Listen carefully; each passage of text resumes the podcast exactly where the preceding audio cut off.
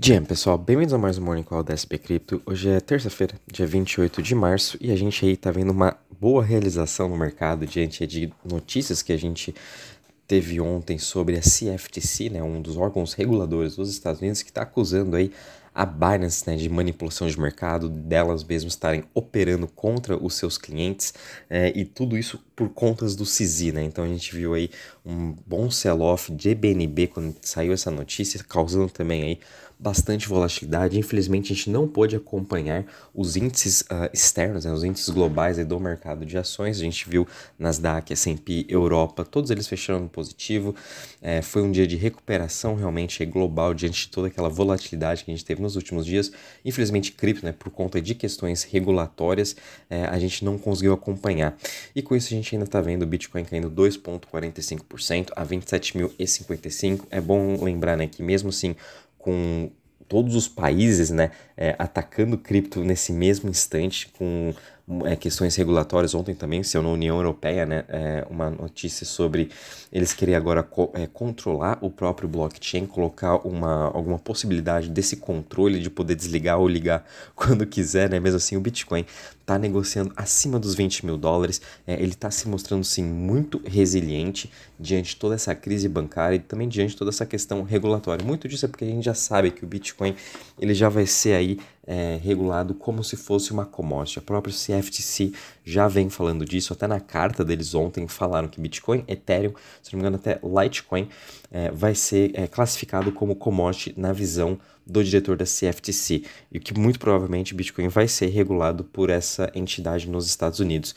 Né? Então, por isso que a gente também está vendo essa grande resiliência do Bitcoin. Mesmo assim, caindo 2,45% é pouco aí em relação ao do que já caiu nas últimas vezes. Se a gente for pensar no bear market, quando o Elon Musk tweetou, no, no bull market, perdão, o Elon Musk tweetou sobre que Bitcoin não era tão sustentável assim, caiu de 56 para 31 mil dólares. Né? Teve uma queda gigantesca e agora com essa, essa parte de, de regulação, até mesmo notícia contra a Binance, a gente viu o Bitcoin caindo 700 dólares.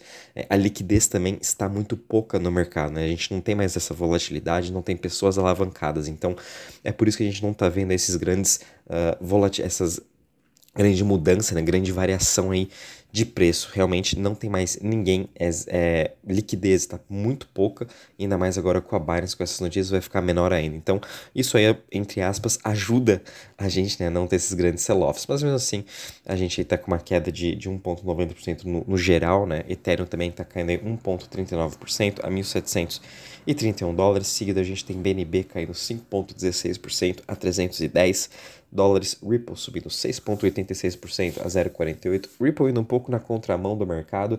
É, lembrando que eles também estão aí com um caso contra a CVM americana, né, a SEC.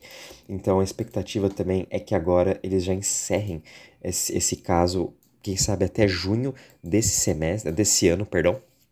Então aí tá um mercado tão pouco otimista em relação a isso. E se realmente eles conseguirem ganhar da, da CVM americana, isso vai ser muito bom para o mercado geral de cripto. Então, importante, tá todo mundo torcendo para esse caso da Ripple dar certo. Seguido, a gente também tem aí Cardano subindo 0,66% a 0,35%, depois Dogecoin caindo 0,81% a 0,07%, seguido de Polygon caindo 2,75% a 1,05% e Solana caindo 2,88% a 20 dólares. Em relação agora às maiores altas das últimas 24 horas, a gente tem aí o Ripple mesmo subindo 6,86%, seguido de Huobi Tokens uh, subindo 5,95% e GMX subindo 5,79%. Já em relação às maiores quedas das últimas 24 horas, a gente está vendo aí Mask Network caindo 9,26%, seguido de Mina, Mina Protocol caindo 8,34% e Stacks caindo 7,09%. Quando a gente compara até com o Crypto Fear Index, a gente está aqui em 59 pontos, de novo, mesmo com toda essa notícia regulatória, é, a gente, o, o mercado ainda está com esse sentimento de euforia, de, de ganância, então isso ainda continua sendo bem positivo. Vindo um pouquinho agora para a parte de DeFi, né, de Total Value Locked, óbvio com toda essa realização de preços do mercado, a gente também está vendo aí...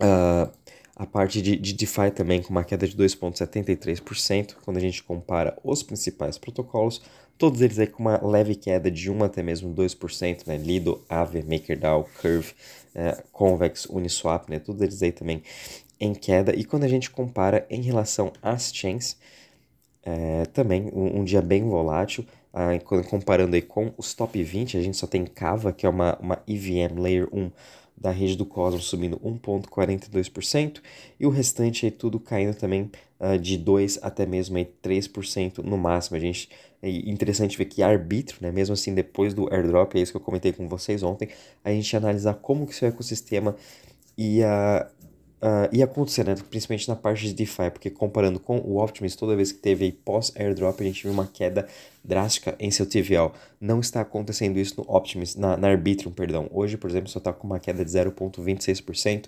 O número de usuários continua alto, né? com 182 mil usuários, então vem se mantendo. As pessoas realmente estão ficando na rede da Arbitrum porque eles gostam, já estão acostumados.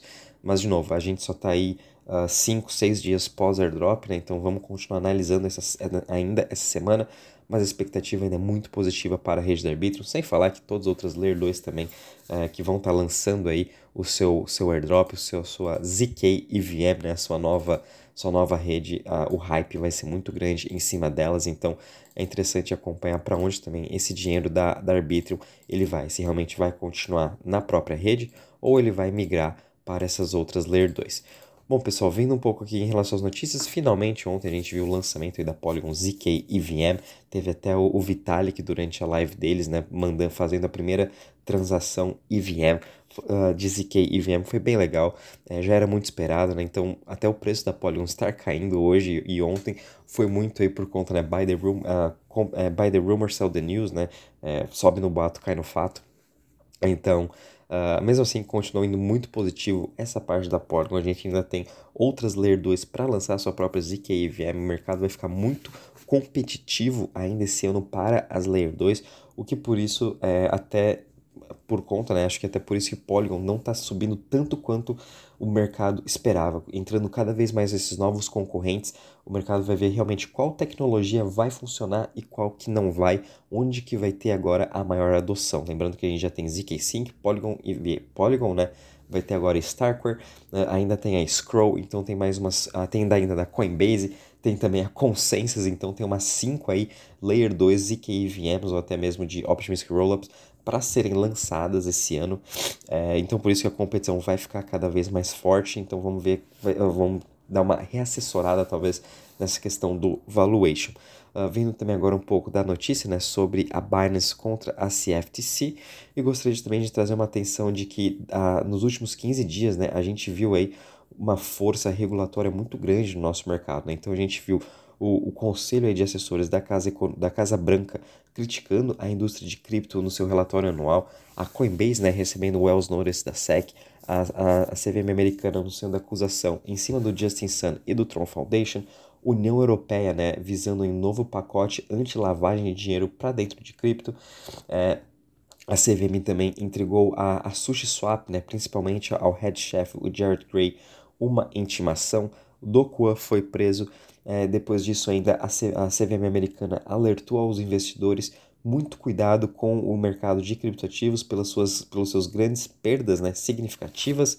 A gente ainda viu os influenciadores agora também sendo acusados né, num processo de um bilhão de dólares com, uh, em, por, por, promoverem a FTX. Também a gente viu o CVM acusando a Lindsay Lohan, Jake Paul, Soulja Boy, Akon, é, todos esses grandes artistas né, que estavam aí ligados de alguma forma com cripto em esquema de, de promoção, né? Então todos eles também estão aí nesse processo de contra cripto e ontem a gente ainda viu a Binance e o CZ sendo processados pela CFTC. Então tudo isso que aconteceu nos últimos 15 dias em relação ao mercado de regulatório, é, estão tendo notícias agora todo dia e isso já era mais do que normal, que em 2023 a gente sabia que a, as, os governos né, iam entrar forte com essa questão de regulamentação. E por isso vai trazer um pouco dessa volatilidade, mas de novo Bitcoin acima dos 27 mil dólares, Ethereum acima, dos, acima ainda dos 1.600, mostrando toda a sua resiliência por trás disso. Então isso também é bem positivo, é, mas de novo, vamos ainda aguardar ao, longo desse ano, vamos ter mais e mais notícias sobre regulamentação, por isso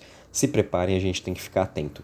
Uh, e também só finalizando aqui, a gente viu a Gucci agora entrando para o metaverso juntamente com a Yuga Labs e o WaterDeed, estão trazendo aí realmente agora a moda para o metaverso. Gucci entrando uh, com um novo projeto né, de cripto. A gente já sabe que eles já tinham os seus próprios NFTs, já estavam de olho, e agora se juntando com a Yuga Labs, isso vai ser muito positivo no longo prazo.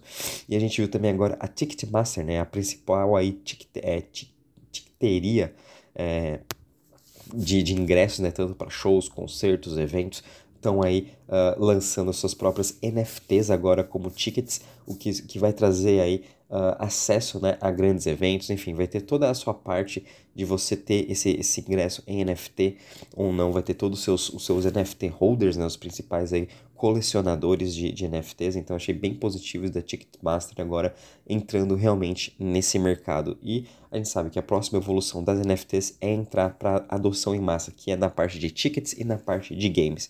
Então isso aí está bem positivo. Bom, pessoal, em relação às notícias, é isso mesmo. Uh, qualquer novidade, aviso vocês. Vamos ficar atento no mercado, né? muito cuidado com, com, toda essa volatilidade. Lembrando que a gente ainda tem essa semana é, discursos de membros dos bancos centrais, tanto da União Europeia, Inglaterra e Estados Unidos essa semana. Então, a gente pode esperar alguma, alguma volatilidade a mais e talvez mais indícios né, e dicas do que, que eles vão estar pensando em relação à inflação e também taxa de juros no mundo. Qualquer novidade, aviso vocês. Um bom dia e bons trades a todos.